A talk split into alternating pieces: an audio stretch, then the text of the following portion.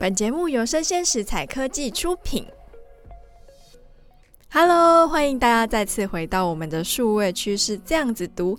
我是跨领域专栏作家王维轩 Vivi。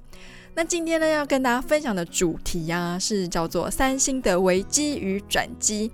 那主要的新闻来自于 Money DJ，标题哦是南韩将砸两兆的韩元来发展疫苗业。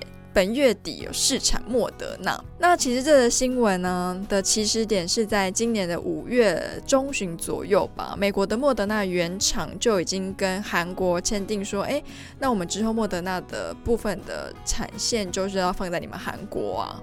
那南韩也是莫德纳在欧洲跟美洲以外的唯一一个在亚洲的代工厂。韩国当局就表示，他们的 Samsung Biologic 已经准备好要制作他们的莫德纳原型疫苗了。那计划就是八月底要开始试产。那不得不说，南韩真的是这波疫苗代工竞赛中的佼佼者了。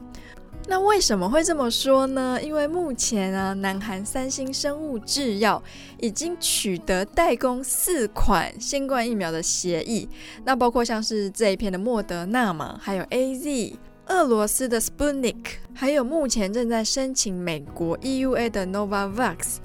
那三星，三星，我们大家对它的认识比较多是它的手机吧。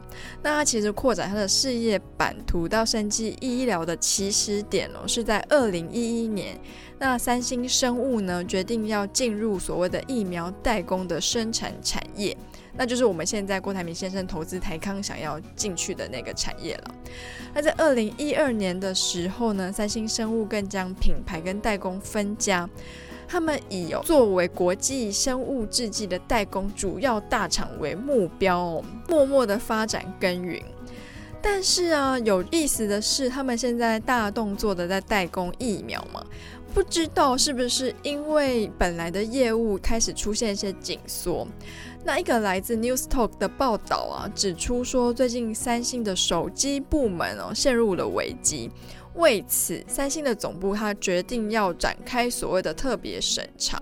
那其实大家都知道，三星向来是 Android 手机中名列前茅的品牌嘛。但是这几年它的销售其实是有一些问题的，包括他们引以为傲的旗舰机 Galaxy 的 S 二十一系列，它卖的不是很好。那又有消息人士指出哦，其实诶没关系啊，这个审查其实也不是太严重的事，因为三星每隔四到五年就会对每个业务部门进行一次定期的审查。那这个审查是用来要评估这些部门营运的状况。诶，那这次被盯上的部门就是我们所谓的行动业务部门喽。那除了它的旗舰机的 Galaxy 二十一卖的不是这么好之外，那我们在上周的报道也有提到说，他想要做折叠机嘛。那在上周的评论里面，我们也做了一些对于三星折叠机的产业布局的一些想法。有兴趣的话，可以往前去听听看。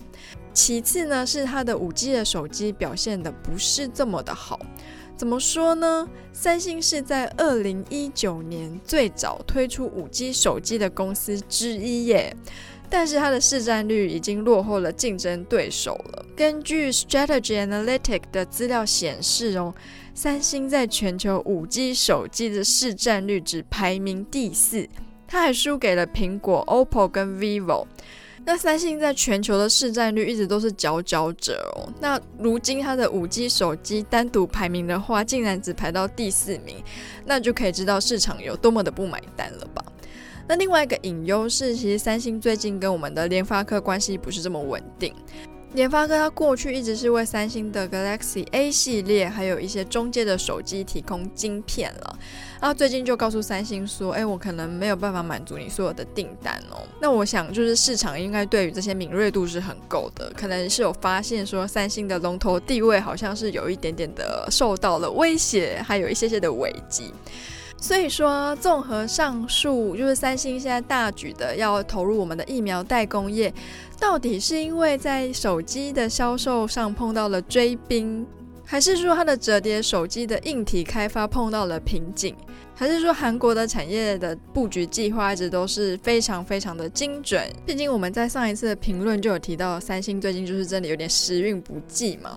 那三星的危机跟转机同时出现的状况下，那不知道转机里面会不会又会藏了一些些危机呢？